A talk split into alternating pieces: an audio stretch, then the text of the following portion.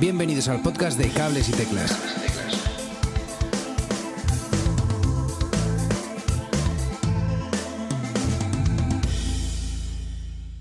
Hello, everyone, and welcome to the very, very, very first English version of Cables y Teclas, your weekly podcast where we talk to some of your favorite musicians. And we always bring a new, fresh perspective to music that you love the most. Today we have with us N'famady Kouyaté. I'm not too sure if I pronounce it right, but fine. so so happy to have you here. How are you? I'm good. Thank you so much, Manu. Thanks so much for having me here. It's a pleasure to be with you tonight. Awesome. Thanks, buddy. Um, for those who don't know him, he's a young master musician from Guinea, uh, now based in Cardiff, in uh, here in the UK, and his primary instrument is the balafon. He plays both as a solo artist uh, and also with a full uh, band. Um, and some of his arrangements are like uh, fusion around like Mandingue African and Western European jazz, pop, indie, funk, and a big big bunch of like sort of uh, mix of, of styles. And I wanted to say I've seen him live, and the atmosphere that he generated is just like is unbelievable. It's truly, truly, truly amazing. From the first moment that you enter his gig, you are mesmerizing how he's playing this very uh, cool instrument that we are gonna talk about it in a in a second. And the next just the next second, you see yourself that you are you're dancing in a very very cool vibe so yeah. And also one of the things that i wanted to mention is that you can see and feel how much N'famady is actually enjoying being up on the stage and performing. As soon as he smiles it's like very infectious and i just i just really really loved it and I, i'm very much looking forward to seeing to seeing you uh, uh, again live. But now before we go any further let's dive into like what's a balafon and uh, for those that don't know go to google search it out and let's let, let's see and hear it from from N'famady. What what what's this instrument? Where is it coming from? Well, it's come from Guinea in West Africa, where I'm originally from, and it's kind of like xylophone, but a wooden xylophone, and we call it balafon. You know, because it's a natural wooden xylophone from Guinea in West Africa. So it's made out of the mahogany family type of wood, and then we've got like dry goods, you know, the goods from the tree, dried goods, and then it's mm-hmm. that amplify the sound. So the, mm. those goods amplify the sound of the words, and it, it kind of resonates as a melodic, you know. So it's like a wooden percussion instrument, but with a lot of you know melodies, rhythmic stuff going on. So that's the balafon, kind of like a um, wooden xylophone. nice Cool, cool. Uh, and uh, how does uh, it work? Because uh, I see uh, um, there's something uh, underneath the keys, right? These are the these elements just to amplify the sound. Is is Yeah, that's the goods. Okay? That's the goods. You can also call them maybe calabash. Mhm. You know, so tho- they come from the tree actually. They're no fruits to eat. They're just like a normal, you know, some stuff from the trees. Okay. And then it's been used for different sort of thing in Guinea where I'm from. You know, for di- for different percussion. You can even, you know, a bigger one. You can use it to to use in the kitchen. You know, to put like uh, rice in it to watch rice in it. That's a big one. It is very important that thing. And then it's the balafon. You can use in different things. You know, but also in different musical instruments as well. We've got uh, an instrument called bolon. We've got castanet. We've got kora. Oh. I don't know if you heard about kora. Kora is one of the West African um, um, popular instruments. It's, it's got it has got like a strings, like a harp. Mm-hmm. Okay. It's like African harp. You got string. So and then the, so the big bar of that has made out from you know calabash. It's called that's a big goods. Yeah, that's inter- that's interesting. And um, how it's uh, the balafon tune? Is uh, does it have the same chromatic keys as the piano, or, or Yes, Okay. indeed. Okay. It used to be very traditional back in the day, back in like 70s and stuff.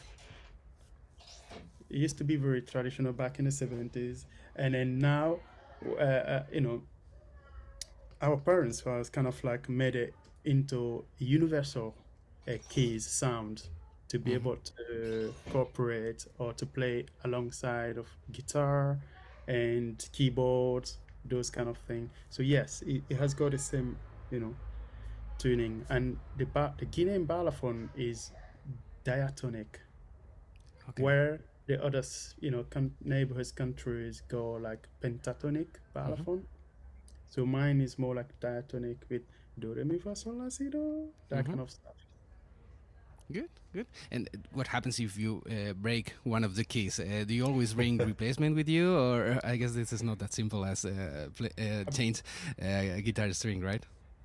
Yeah, it's no, it's not like a guitar string. it's really, it's, it's fairly strong. You know, it's a strong and and very, um, um, very fit instrument. Kind of when he when he made it, it kind of stayed for a long time before undoing it to make it again. It's uh, I barely I barely broke something. Well, I've my last tour I broke one of these. This is the stick, by the way. This Okay. is the stick.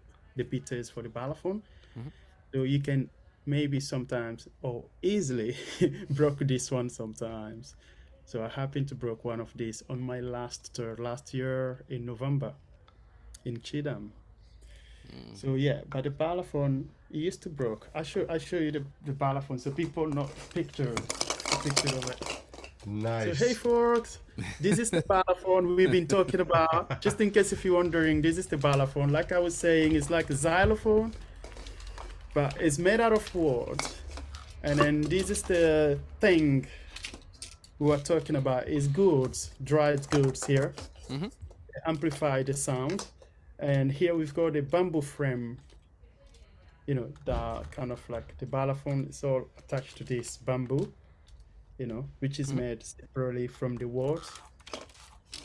And then this is the wood, which is the mahogany type of wood, and we call it Harry. So here's the balafon, and yes, it's no easy to break this. Uh, this is it's not easy. It's very strong and it's adorable. It doesn't. I don't let myself to break this. This is my baby. but the goods and then it's happen to break sometimes. It depends if I'm flying. Sometimes if I, you know, it, it might happen. Some some of the airlines might treat it bad, uh, you know, badly, and then these can broke. That can happen. That can happen. And uh, you also play the guitar, right? Uh, did you first uh, learn to play the guitar or the balafon? I first uh, learned to play balafon. Balafon is my main instrument. It's my primary instrument. It's the one from my family. You know, I learned from my family that kind of thing. Git- and I started playing guitar in 2015. Hmm.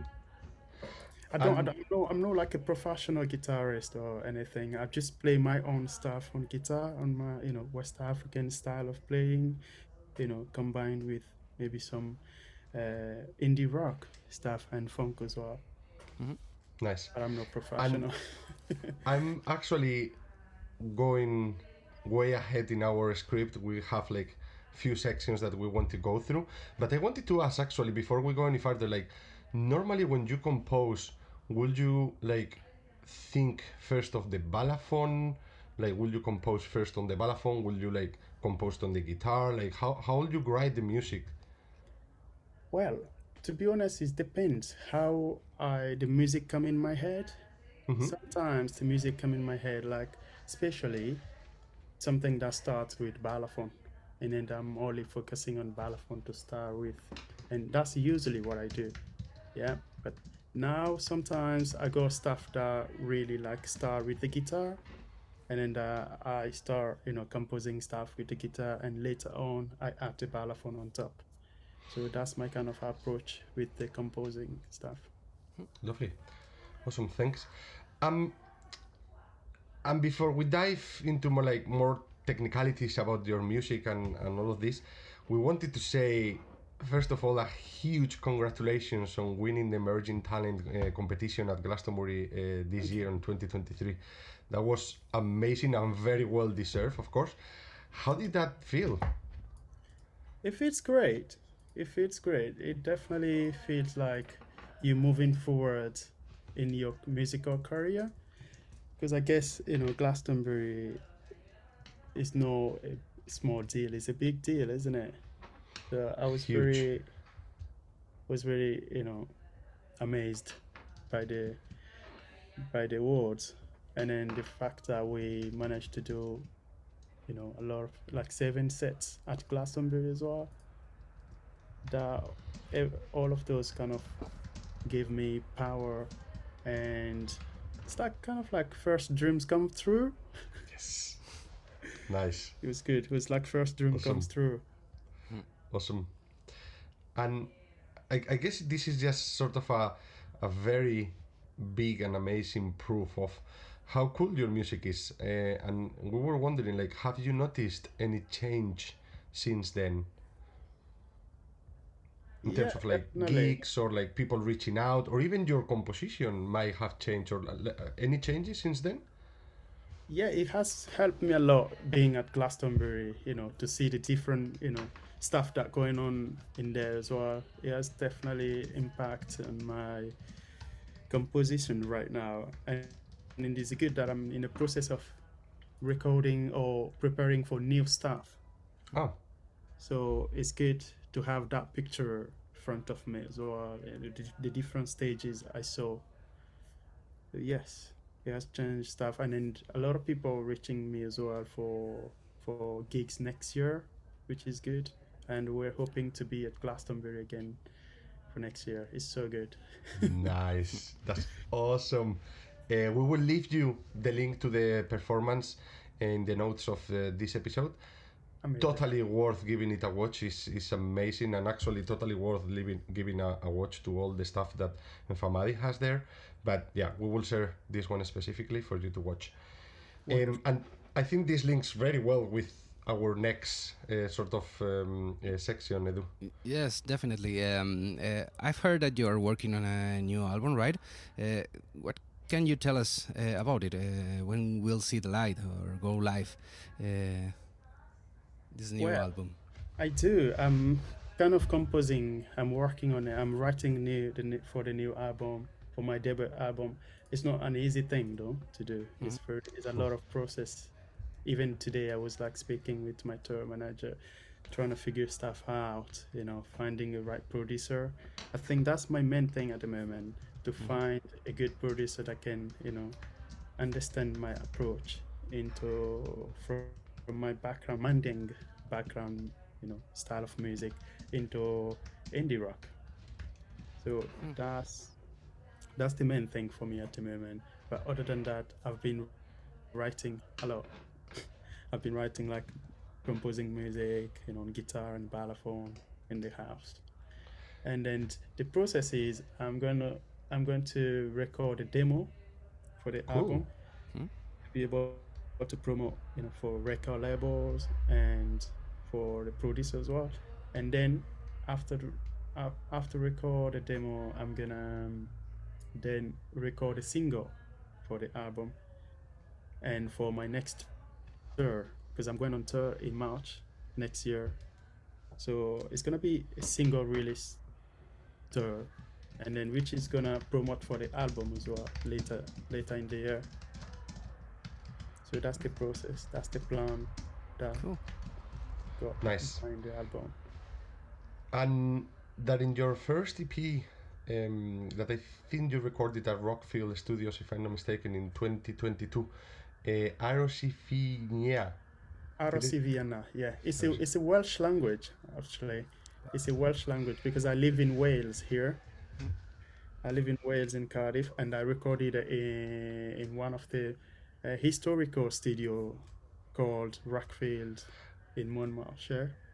That's amazing. That's where I recorded it. And then the name of the EP as well is called Arosiviana, which means "Wait for Me There." It's a love song. Nice. And we saw some amazing like uh, guests coming and, and participating in it, and we were wondering will the next EP or single uh, that you have in mind, like, will you also like invite some people, or will this be just something that you will do by yourself? Like, I don't know if you've given it any thought on this. Yeah, absolutely. I mean, I would love to invite, you know, more than, you know, kind of three, four guests on on my next album. I'm not thinking of inviting for for the single yet because it's I've got like a very short time to make the single, so I gotta focus, you know, myself trying to do that. But for the album, I'm definitely gonna have some guests. I don't know yet who. it might be Nice. someone from Spain. Who knows? Calling out all the all the Spanish musicians. That's awesome. Um, well, very much looking forward to, to listening to this uh, this new single. And um, regarding the lyrics, you were like briefly touching about like um, uh, some wells there. Like, will they be in wells? Will they like, uh, yeah? How how are you thinking about that? Uh, about sorry, say that About the lyrics, the lyrics of the new single. The new the new single. Will they be wells or you don't know yet? Uh, I haven't decided that yet, but it might be more. Um, I might get more English lyrics to it Hmm. because I've got both fan English and um, English and Wales Welsh audience. as well. Cool. Nice. Cool. Uh, before uh, playing a song that I know that you have uh, prepared a song to play uh, for our audience, uh, I wanted to ask you for uh, recommendations of uh, maybe artists, albums uh, that may have uh, inspired you while you were uh, composing or uh, recording your last album. Ah. Interesting questions. Mm, Well, I listen to a lot of rock stuff that Good. inspires me a lot. And then most of them are like 80s sound, but I also go like um, a new sound I listen to as well, such as Paolo Nutini. Oh yeah. Yeah, and then there is a band called sorry, what was it? Franz Ferdinand, the Sc- a Scottish band. Yeah. They're really good as well. I listen to them, and then I listen to Red Hot Chili Peppers as well. Of course. All the good, all the good ones. well, I happen to love their sound. You know, there's so many. I've, I mean, I've, I've got so many uh, record that I listen to, but those people are kind of, you know, up is my head. But if you wanted me to talk about local musicians as well, you know, Yes. I know a lot of those. Yes. So in terms of local uh, bands, there is some bands here, like Adwaith. There is a girls' band in Wales here. They're really good. They're called Adwaith. Adwaith. Adwaith, yeah, Adwaith. And we got Eädyth. They're all Welsh names, so Yeah, that's great. And I, I actually, uh, I might have to uh, ask you to spell it uh, for us uh, after the after the episode, uh, so we can find them um, on Spotify or online or whatever, Yeah. and then share share with our with our listeners and also for us to listen. Um, sure. But yeah, awesome.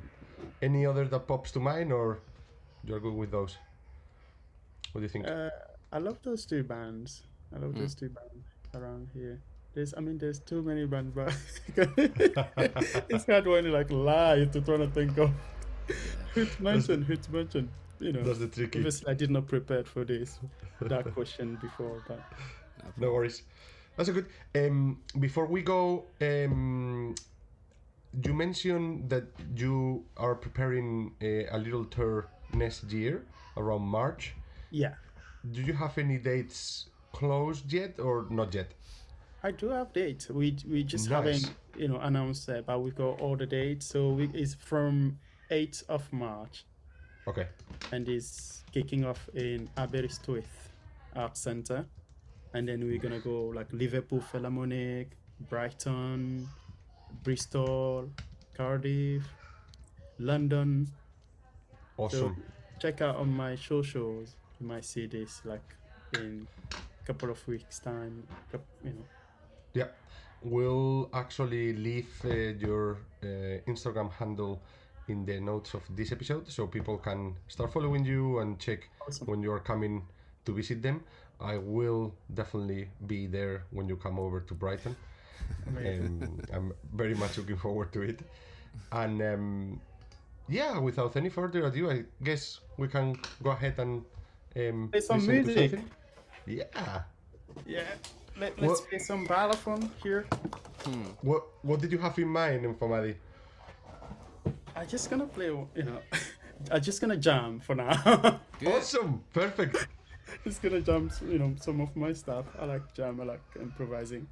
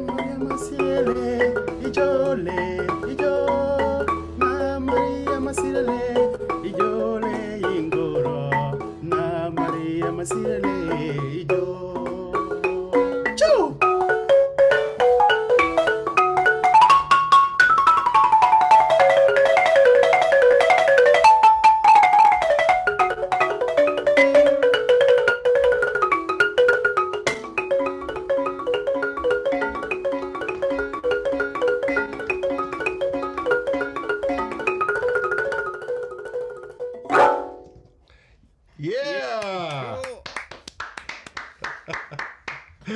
awesome. Amazing. So that's my Amazing. rocking balafon. Oh, so good. Thanks so much. That's amazing, man. you. Such an amazing talent. I we highly recommend uh, people going searching for N'famady, going on Spotify, going on YouTube. Check him out. If you are ever down, he'll bring you up. It's such a cool music, and you'll start dancing as soon as you as you listen to it. Yeah, thank you so much for having me here. I really, I had a really good time with you, Edu and Manu. Thank you very much. I really appreciate it for having me again as you know one of your English version of this program. awesome. Hopefully, many, many more to come. That was great. Um, cool. So, until here, the episode of today. Thanks again for co- uh, coming in, Famadi. Thanks, uh, everyone, for being here and listening until here. Thanks to Cervezas La Virgen for our uh, sponsorship. And um, we'll see you next week. See Thanks, everyone. week. Amazing. Yeah. Cheers, guys. Bye bye. Hasta aquí el programa de hoy. Si te has quedado con ganas de más, suscríbete en las plataformas de podcast habituales. Y puedes seguirme en Twitter en arroba cables y teclas.